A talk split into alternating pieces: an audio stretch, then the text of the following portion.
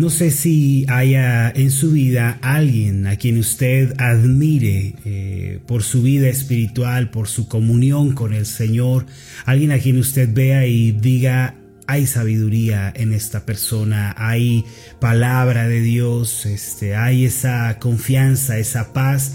Yo en lo personal conozco gente así que cuando hablo con ella, soy edificado porque tienen la palabra de Dios, son maduros espiritualmente, eh, tienen esa, esa, eh, ese aroma a la presencia de Dios. ¿Cuál es el secreto?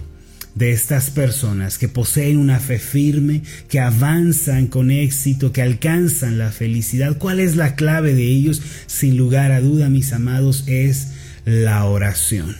La verdad es que sin oración no podemos progresar en nuestra vida cristiana.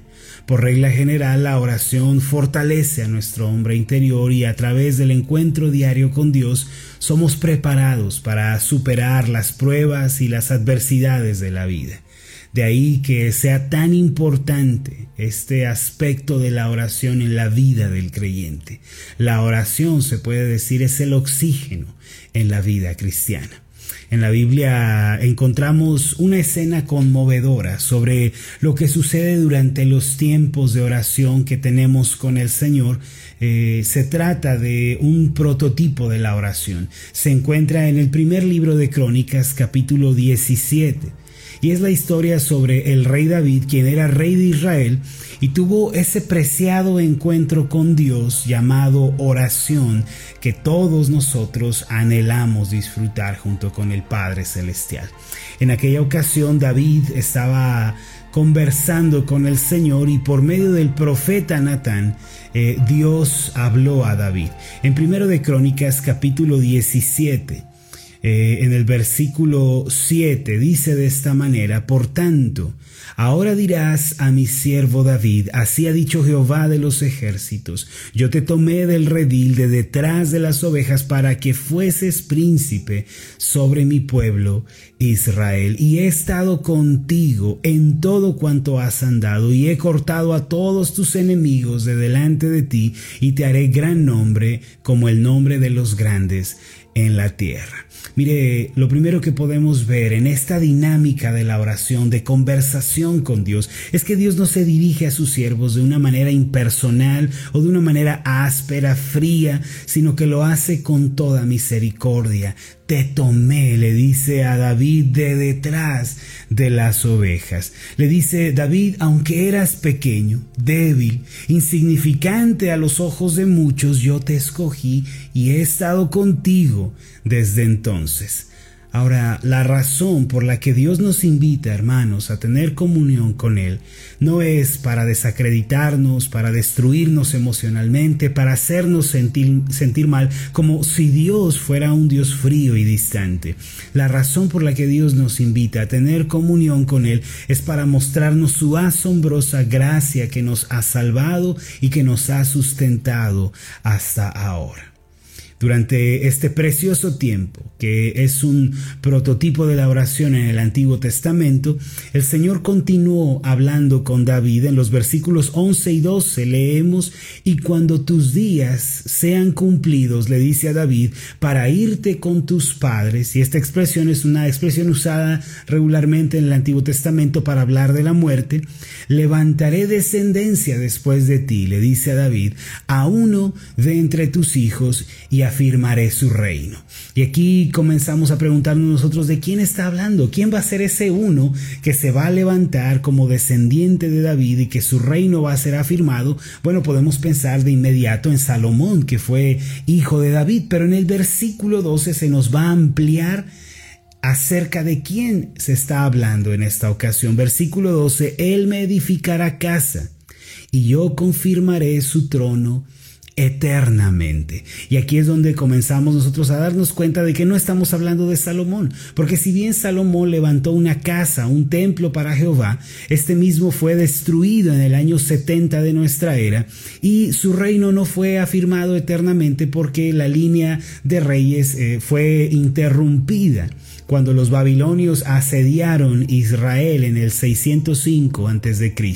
¿De quién estamos hablando entonces aquí? ¿Quién es este hijo de David que va a edificar una casa espiritual inconmovible y que su reino va a durar para siempre, va a ser un trono eterno.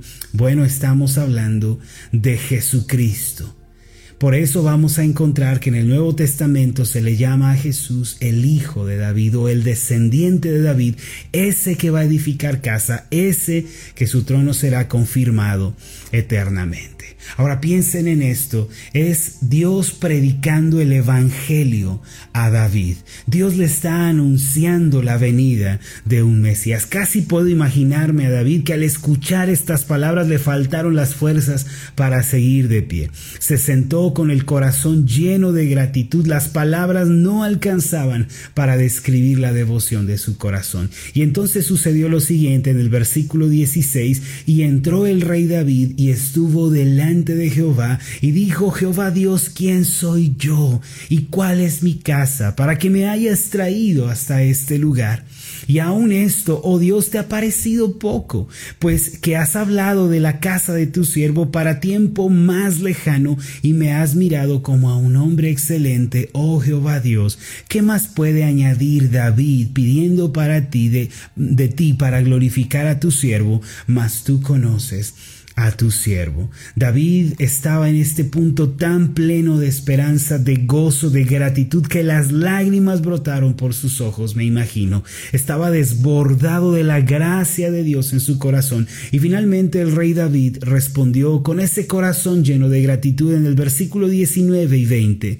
Oh Jehová, por amor de tu siervo y según tu corazón has hecho toda esta grandeza para hacer notorias todas tus grandezas. Oh Jehová, no hay semejante a ti, ni hay Dios sino tú, según todas las cosas que hemos oído con nuestros oídos.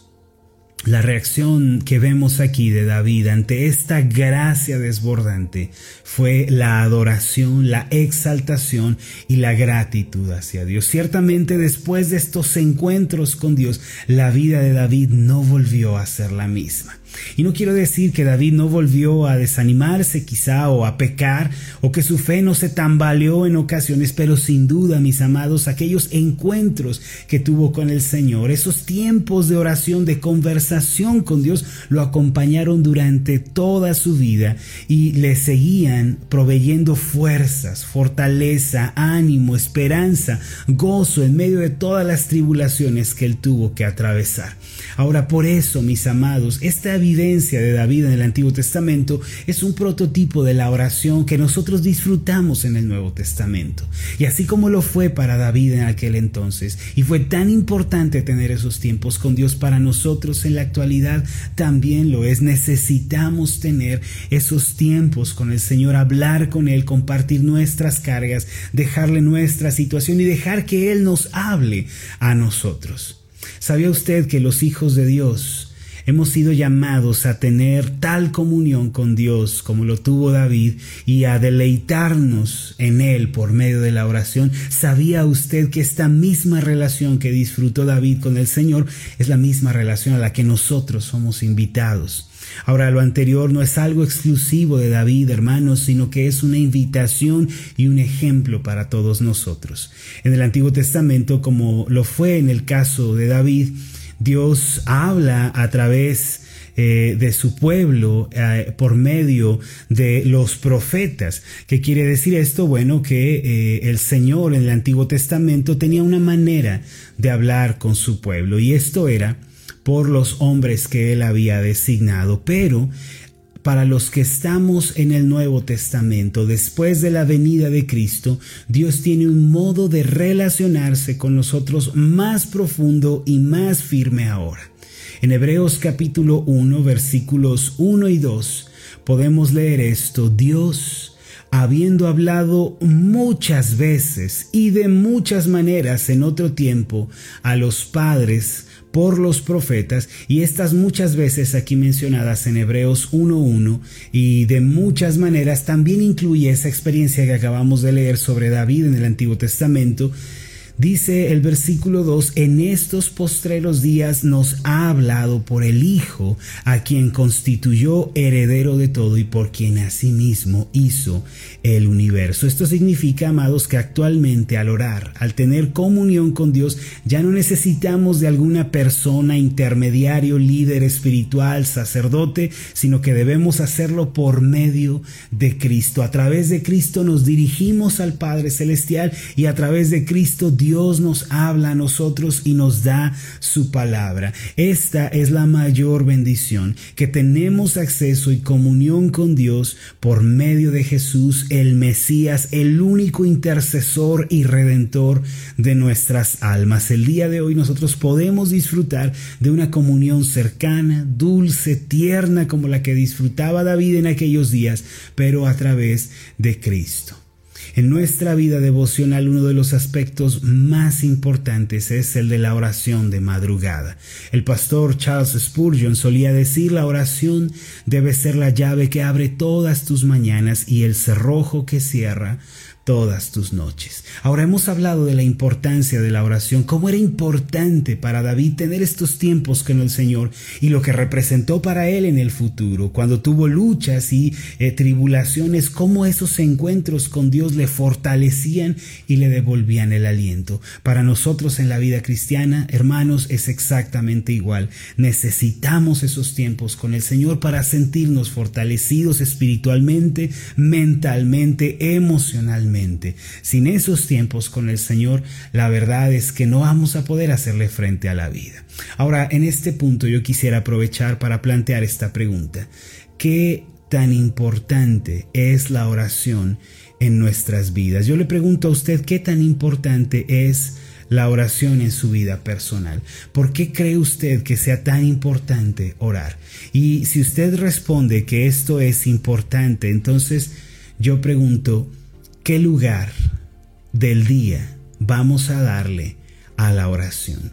¿Qué lugar le vamos a dar a ese tiempo de comunión y de compañerismo con el Señor? Si de verdad la oración es tan importante, yo los invito a pensar en esto. Demos a Dios los primeros minutos del día. Y no digo que sea malo orar en la tarde, al mediodía, en la noche. Qué bueno que lo podamos hacer. De hecho, lo vamos a necesitar, pero temprano en la madrugada es un tiempo especial en el que nuestra mente está descansada, nuestro cuerpo está descansado y estamos listos para escuchar al Señor. La oración de madrugada, mis amados, yo he notado que es lo que hace una tremenda diferencia en la vida. Si tan solo le damos al Señor el primer lugar, vamos a fortalecernos espiritualmente. Miren, yo los invito a que hagan la prueba, comiencen a darle a Dios los primeros minutos del día.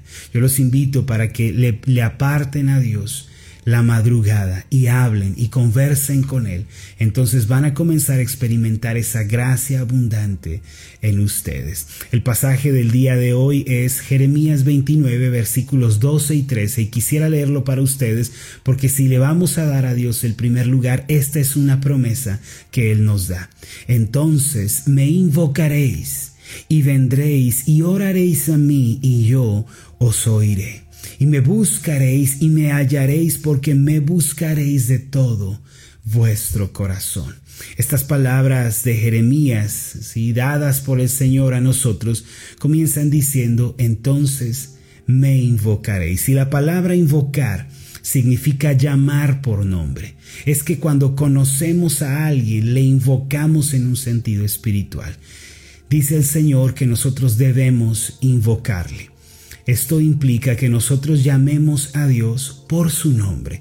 Y yo quisiera aprovechar para preguntar esto, hermano, ¿conoce usted los nombres de Dios en la Biblia? Mire, en el Antiguo Testamento encontramos 72 nombres que se le dan a Dios. Entre ellos, roca, fortaleza, castillo, libertador, sanador, proveedor, pastor. ¿sí? Encontramos eh, torre fuerte, pronto auxilio. Encontramos los nombres de Dios en el Antiguo Testamento y cada uno de ellos nos habla de la obra de Dios para nosotros. Dice el Señor que le debemos invocar. Por eso debemos pensar en los nombres de Dios, los nombres que la Biblia le da. Podemos decirle, Jehová, tú eres mi proveedor, como dice Génesis 21, que significa Dios ha preparado todas las cosas anticipadamente. Podemos decirle como Éxodo 15, 26, Jehová, tú eres mi sanador, el que me devuelve la salud. Y podemos invocarle diciendo, sana mi familia, sana mi matrimonio, sana mis hijos, sana mis finanzas, sana mi negocio, Señor, sana mi propio cuerpo. Podemos decirle, Señor, tú eres mi pastor, el que me dirige, me lleva en la vida, tú eres el que ve por mí, Señor. Podemos decirle, Jehová, tú eres mi luz, es el que me dirige, no estoy en tinieblas perdido, confundido, sino que Jehová es mi luz y podemos llamarle Jehová, tú eres mi fortaleza, de quien viene mi seguridad, mi estabilidad. Miren, el Señor dijo que debíamos invocarle. Invocarle es llamarle por nombre. Me invocaréis, dice Jeremías 29:12, y vendréis y oraréis a mí y yo os oiré. Esta palabra vendréis es una palabra muy importante porque significa acudir a un lugar, asistir a un lugar.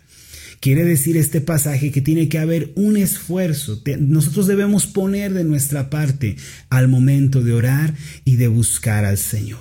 Y dice el versículo 13 una promesa tremenda para todos los que buscan al Señor y me buscaréis y me hallaréis porque me buscaréis de todo vuestro corazón. La promesa que Dios hace es que cuando le buscamos, Él se revela a nosotros, Él habla nuestra vida, Él nos deja verle con más claridad. Amados, aparten los primeros minutos del día para el Señor. Arriesguense a darle la prioridad al Señor y ustedes verán la obra poderosa de Dios manifestarse en ustedes. Hagan de todo lo anterior que hemos dicho algo personal el Dios de David, quien en su infinita misericordia se acercó tiernamente a él, se acercará a usted también el día de hoy. Si usted está escuchando la voz del Señor en este día, dígale, Señor, heme aquí, yo quiero caminar contigo en oración, yo quiero madrugar para buscarte. Vamos a orar juntos.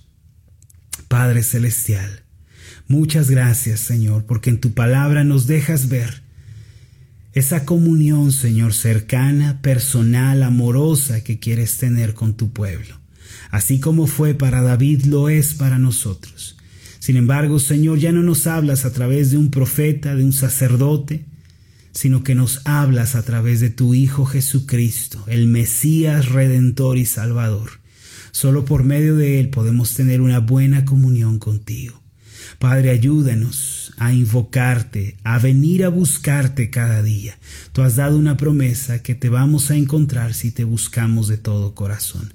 Gracias Señor porque has dado esta verdad a tu pueblo. Ayúdanos a fortalecernos en ella. En el nombre de Jesús. Amén y amén.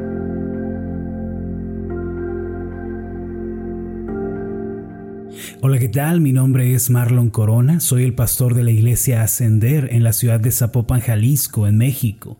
Le agradezco mucho por haberme seguido con esta meditación. Mi oración siempre es que usted sea prosperado en todas las cosas y goce de una buena salud, así como prospera en su alma.